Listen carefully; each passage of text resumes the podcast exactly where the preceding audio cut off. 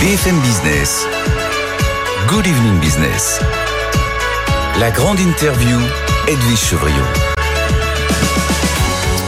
Bonsoir à tous, bienvenue dans la grande interview. Ravi de vous retrouver ici. Notre invité ce soir, c'est Jean-Noël Barrot. Il est le ministre délégué en charge de la transition numérique et des télécoms. Bonsoir Jean-Noël Barrot. Bonsoir Edwige Chevriot. Merci d'être là. Beaucoup de questions sur le numérique sur les NFT, un peu malgré tout sur la sellette. Hier, vous avez inauguré la NFT euh, Factory. On parlera de la croissance peut-être, crise de croissance euh, de la Startup Nation avec les problèmes de financement, même s'il y a des côtés très positifs. Vous nous direz comment est-ce que vous voyez, vous pouvez impulser, porter encore cette euh, Startup Nation. Mais je vais quand même parler un petit peu de politique. Vous avez été du RS brillamment réélu dans votre circonscription des Yvelines. C'était il y a 15 jours. vous avez vu ce qui s'est passé aujourd'hui à l'Assemblée nationale. Donc Elisabeth Borne a dégainé, comme on dit, même si je n'ai pas cette expression, le 49-3.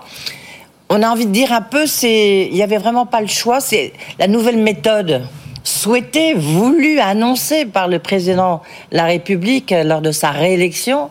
Euh, on en est loin. Elle a été oubliée, cette nouvelle méthode. Le temps du dialogue a eu lieu. Et maintenant, il faut passer à l'action au service des Français. Le temps du dialogue a eu lieu parce que euh, ce texte, ce projet de budget a été examiné pendant 55 heures euh, à l'Assemblée. Et avant cela, euh, Bruno Le Maire, Gabriel Attal avaient tenu les dialogues de Bercy en écoutant toutes les propositions. et s'agissant des oppositions, elles ont annoncé dès le début qu'elles ne voteraient pas ce texte. Donc le débat a eu lieu. Et maintenant, nous allons proposer un texte au Parlement, qui tient compte d'ailleurs des résultats de ce dialogue. Mais alors, oui, il ne tient compte. Il y a une centaine d'amendements qui, qui seront remplis, euh, qui seront euh, repris par le, par le gouvernement. Mais il y en a un qui n'est pas repris, enfin deux ou trois du reste. Un sur les super profits et deux sur, euh, sur lui, sur celui, pardon, sur la taxation sur les super dividendes, souhaité, porté par le MoDem et son président François Bayrou. Et je n'oublie pas, Jean-Noël Barrot, que vous êtes un des piliers du modem. Donc, est-ce que vous avez un regret ce soir de voir que cet amendement n'a pas été repris? Alors d'abord, vous avez raison euh, de rappeler qu'un certain nombre d'amendements ont été retenus. Mmh. Je pense à la revalorisation des titres restaurants, qui était une proposition des LR. Je pense au renforcement du crédit pour les crédits d'impôt pour les services à domicile, qui était une proposition des socialistes. Effectivement, toutes les propositions n'ont pas été retenues. Et s'agissant de celle du modem, quelle était l'intention? L'intention, c'était que dans un moment où, du fait de la hausse des prix de l'énergie, certaines entreprises ont réalisé des profits importants, qu'elles puissent contribuer à l'effort collectif. Mm. Et cet objectif, d'une certaine manière, il est atteint, puisque dans le projet de loi de finances, nous avons la transcription d'un principe de contribution des, euh, grandes, des grands énergéticiens qui va rapporter 7 milliards d'euros, qui a été décidé au niveau européen et qui donc atteint cet objectif d'une forme de justice. Oui, et encore, on voit bien que c'est pas encore euh, complètement ficelé, hein, euh, parce qu'on pourrait même revenir peut-être à des taxations au niveau national. Mais sur la question des super dividendes, vous êtes sur la ligne du gouvernement, dont vous faites dorénavant partie, ou sur la ligne de votre président en tant que membre du MoDem, qui lui encore ce matin a dit qu'il n'allait rien lâcher? Ce que je euh, dis, c'est que l'important, c'est la justice dans l'effort. Mmh. Et quand, euh, du fait d'augmentation très forte du prix de l'énergie, une grande entreprise réalise des profits anormalement élevés ou plus élevés que d'habitude, alors il est juste qu'elle contribue. Et ce qui est important, c'est qu'on retrouve d'une manière ou d'une autre cette contribution. Et la contribution décidée européen, au niveau européen me paraît aller dans ce sens-là. Et, et suffisante à vos yeux. Euh, les NFT. Les NFT, on sait que ça fait, il y a beaucoup d'auditeurs, téléspectateurs de BFM Business qui suivent ça de très près, notamment avec BFM Crypto. Euh, hier, vous avez inauguré, plein cœur de Paris, en face de Beaubourg, la NFT Factory. Certains disent euh, c'est très bien. En plus, vous avez affiché la volonté du gouvernement à travers le plan 2030 de bah, de faire de Paris une espèce de hub des NFT, euh, des, des cryptos aussi.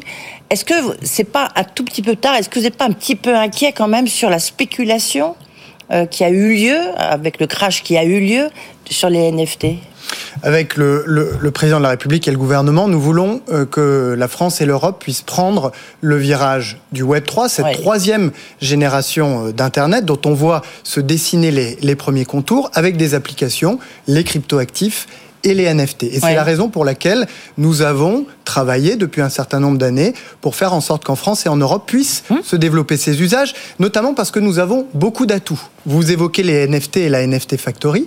Nous avons en France une industrie euh, du luxe, nous avons une scène culturelle, nous avons une industrie du jeu vidéo, qui sont précisément les secteurs dans lesquels les NFT, c'est-à-dire ces usages du Web 3, sont en train de se développer dans le monde entier.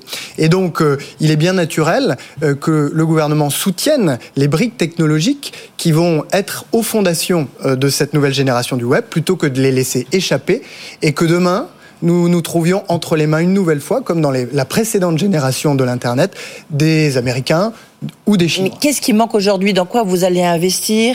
Euh, Est-ce que vous trouvez qu'il faut plus de régulation? Vous voyez, il y a beaucoup d'interrogations en ce moment. Et du reste, vous arrivez à ce poste à un moment un peu critique, comme je le rappelais tout à l'heure. Ce que nous avons réussi euh, il y a 4-5 ans avec, Bruno Le Maire euh, qui portait la loi Pacte, c'est pour les cryptoactifs de créer un cadre de régulation euh, qui soit à la fois protecteur pour les épargnants et les consommateurs mmh. et à la fois suffisamment flexible pour faciliter l'innovation. Ce cadre, c'est ce qu'on appelle l'agrément PSAN. Il a été euh, plébiscité puisque des acteurs, y compris internationaux, mondiaux, sont venus en France chercher euh, cet enregistrement et cet agrément et que l'Europe a décidé de s'inspirer du modèle de régulation français des cryptoactifs pour se doter d'un modèle de régulation unique. Bien, ce que nous avons réussi sur les cryptoactifs, je souhaite qu'on puisse le réussir demain sur les autres dimensions du Web 3 et notamment sur les NFT. Alors, le faire comment Vous avez vu évidemment euh, l'autorité nationale des jeux, euh, l'ANJ, qui est un peu dans le viseur, euh, dans son viseur, je vais dire la notre licorne favorite, Sorar, qui est sur les NFT et notamment sur les footballs, en disant mais finalement la valeur, je sais pas si la NFT avec avec Mbappé, c'est sûr que si le PSG euh, en quart de finale, euh, ça vaudra beaucoup, beaucoup plus cher. Donc c'est une forme de pari sportif. Vous, vous, répondez quoi et à qui? Moi, je, réponds que les NFT sont des objets nouveaux euh, et qu'il est donc légitime qu'ils puissent susciter quelques, quelques inquiétudes et, de la vigilance. Mais je crois que pour réussir ce, ce virage du, Web 3, pour que la France soit à l'avant-garde de cette nouvelle génération de l'Internet, il faut que nous puissions faire preuve d'agilité, avec toujours à l'esprit l'idée de protéger, et en particulier... Euh, pardon sur le mot agilité, vous dites quoi par exemple? Est-ce que là, vous trouvez que l'ANJ, euh, donc l'autorité euh, sur les, jeux, va un tout petit peu trop loin? Non, ce que je dis, c'est que nous réussirons... C'est une erreur. Non, je dis que nous réussirons à, faire de la France une, une, nation de référence dans le Web 3, si, s'agissant des NFT, comme pour les cryptoactifs, nous trouvons des modalités de régulation qui soient suffisamment flexibles pour s'adapter à ces nouveaux usages et suffisamment protectrices euh, ou, protecteurs pour les consommateurs euh, euh, et en particulier ceux de services comme ceux que, que vous citez à l'instant. Voilà, de l'agilité pour ne pas rater ce virage et que dans oui, 10 oui, ans, c'est le mot agilité qui me. Est-ce que vous pouvez le préciser, donner un exemple C'est ah pour ben, ça que je prenais l'exemple de Sorar.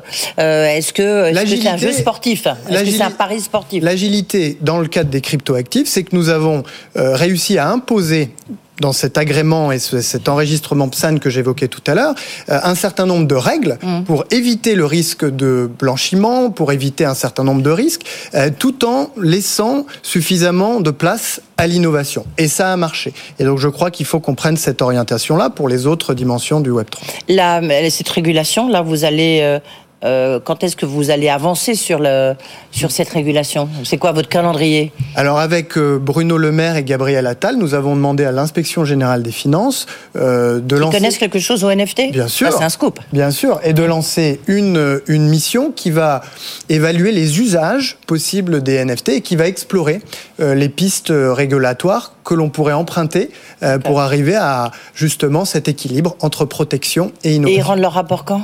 À la fin de l'année fin de l'année. Donc c'est plutôt début d'année que là, il y aura un peu une nouvelle régulation autour des NFT. En tout cas, qu'on aura les résultats de cette étude qui va nous parler des usages des NFT. Vous me parliez de la spéculation, des interrogations ah qui se posent, donc on va objectiver un petit peu tout ça. Et puis qui, qui, qui explorera voilà, les pistes euh, de régulation auxquelles on peut réfléchir. Et puis voilà. Euh, je le disais, vous arrivez dans un... Ça fait 100 jours que vous êtes à Bercy. Vous arrivez dans un, un contexte un peu compliqué, en tous les cas pour la Startup Nation, la French Tech qui se porte d'un côté très bien, euh, parce qu'on a 27 licornes, même si le président en voudrait quasiment le double.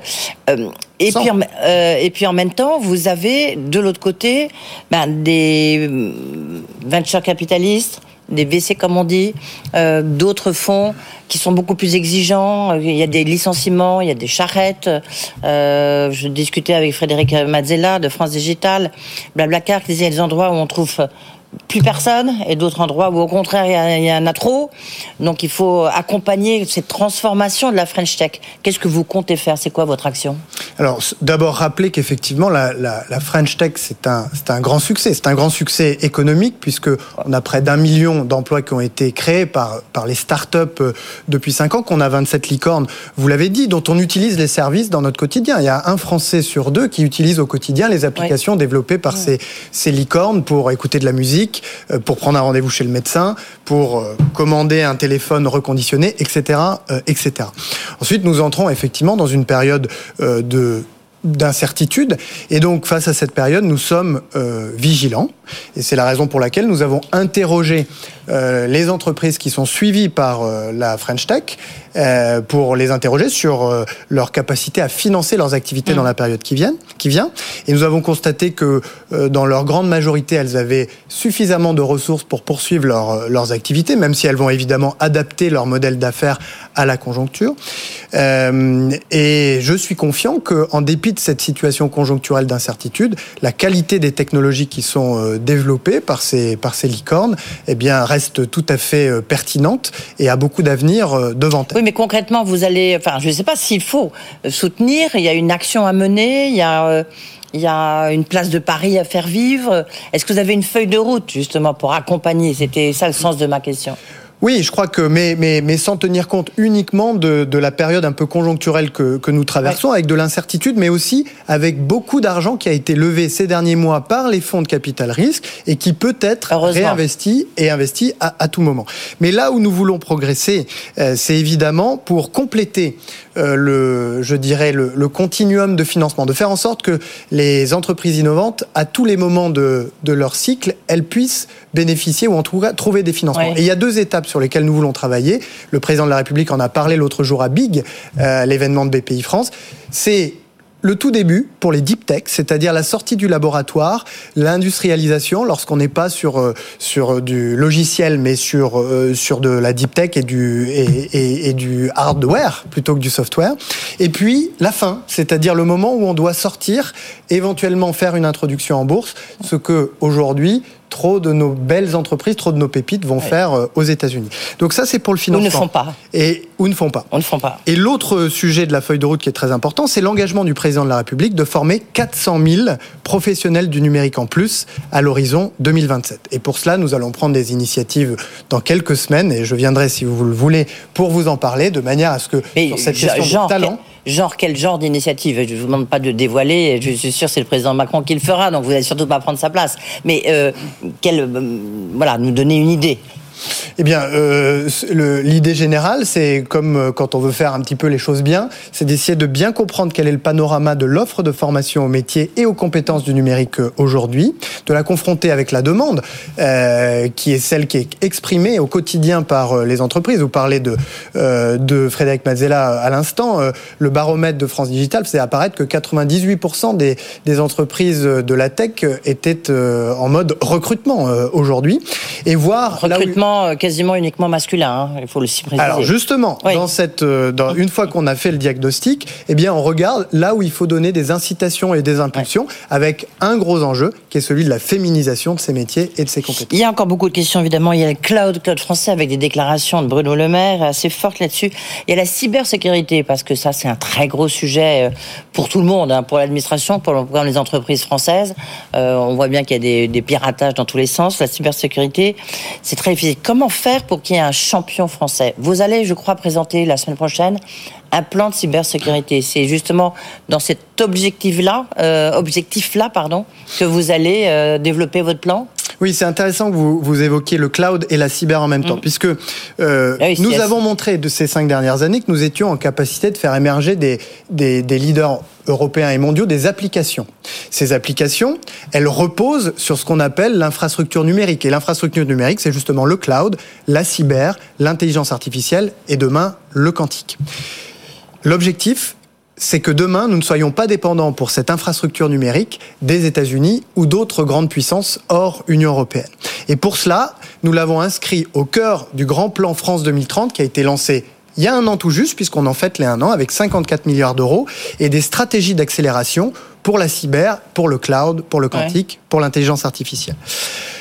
Sur la cyber, ce qu'il faut euh, bien avoir à l'esprit, c'est que la menace augmente et elle touche à la fois les particuliers, elle touche les PME et les TPE qui sont très menacés, elle touche désormais euh, des institutions publiques, des hôpitaux, des collectivités, des administrations.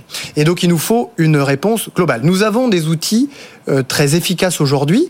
Nous avons une agence nationale, euh, l'ANSI, euh, qui va être renforcée dans ses effectifs, qui va, avec 50 personnes en plus. C'est la première ministre qui en a décidé.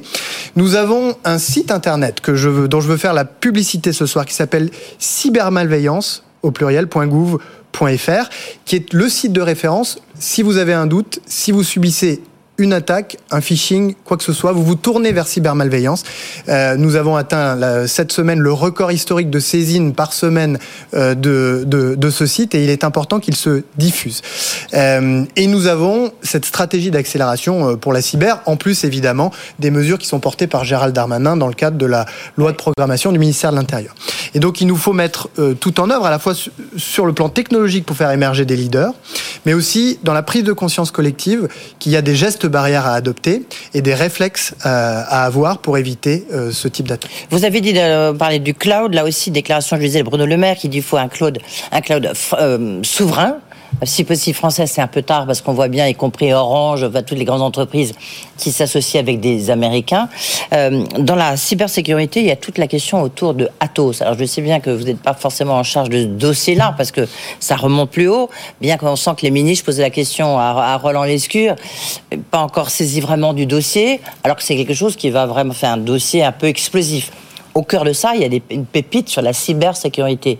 Pour ça je me demandais, est-ce que dans votre logique, il faut un champion français.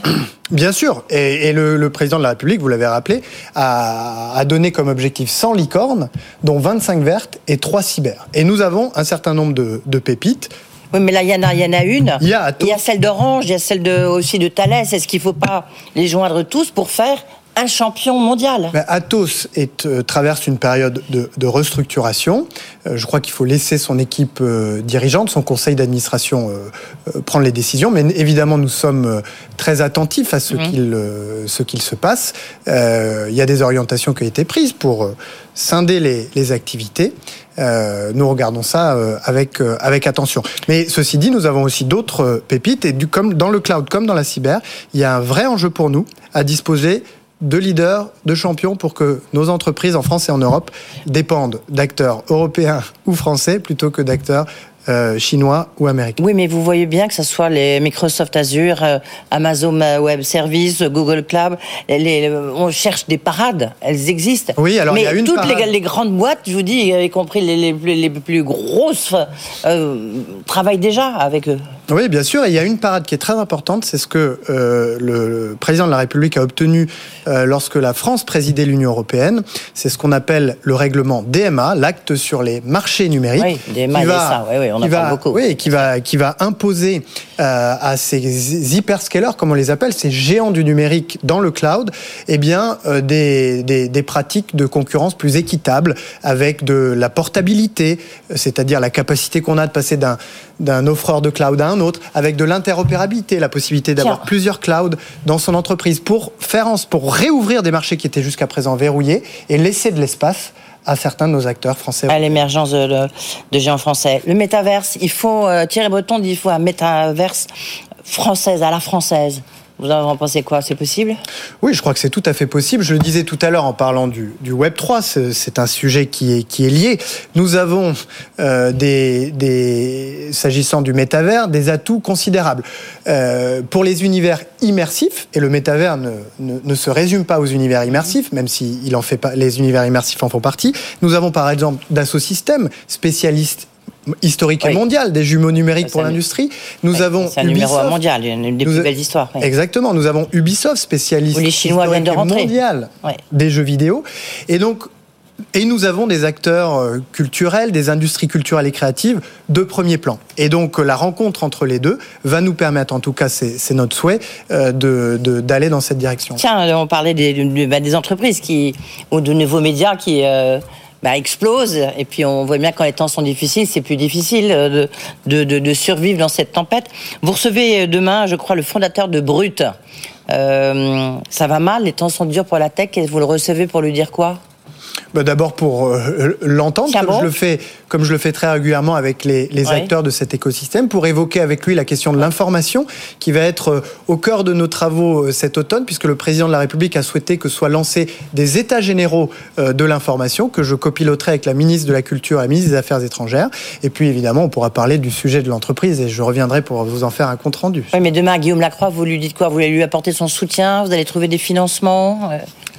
À nouveau, il y a, le sujet de, l'entreprise, il y a aussi les sujets plus larges de l'information, de la manière dont on peut, dans l'espace numérique aujourd'hui, euh, valoriser l'information de qualité Comment est-ce qu'on peut éviter le fractionnement de l'information, le fractionnement de l'espace euh, informationnel qui conduit euh, au fractionnement de l'espace public et une forme de fragilisation de la démocratie? Oui. Juste en 30 secondes sur les télécoms, puisqu'après tout, vous êtes aussi ministre délégué des télécoms. Est-ce que vous allez demander aux opérateurs de mettre en veille les, les box des Français Ou c'est juste un engagement, une, une sollicitation? Oui, alors quelques jours après mon entrée en fonction, le, le, le président de la République ayant lancé l'appel à la sobriété, j'ai invité les opérateurs télécoms, mais aussi les entreprises du numérique à venir à Bercy avant l'été prendre de premiers engagements. Ce qu'ils ont fait, ils étaient parmi les premiers à le faire sur la luminosité, sur, euh, sur la température. Et puis on s'est donné rendez-vous. obligatoire? On ben, Ils ont pris cet engagement-là et, et, sans, sans qu'une contrainte leur soit imposée. Et puis ils sont revenus à la rentrée avec de nouveaux engagements. Et s'agissant des opérateurs télécoms, celui de faire en sorte que les nouvelles générations de box puissent avoir un mode veille que l'utilisateur peut activer ou non, de manière à économiser lorsque la box n'est pas utilisée. Merci beaucoup. Merci euh, d'avoir été avec nous, Jean-Noël Barraud, donc en charge du numérique et des télécoms. Vous pouvez retrouver cette interview, bien sûr, euh, sur le site de BFM Business et puis QR code pour ceux qui regardent à la télévision. Et tout de suite, bah, ça tombe bien, Tech François Sorel. Good evening business. La grande interview.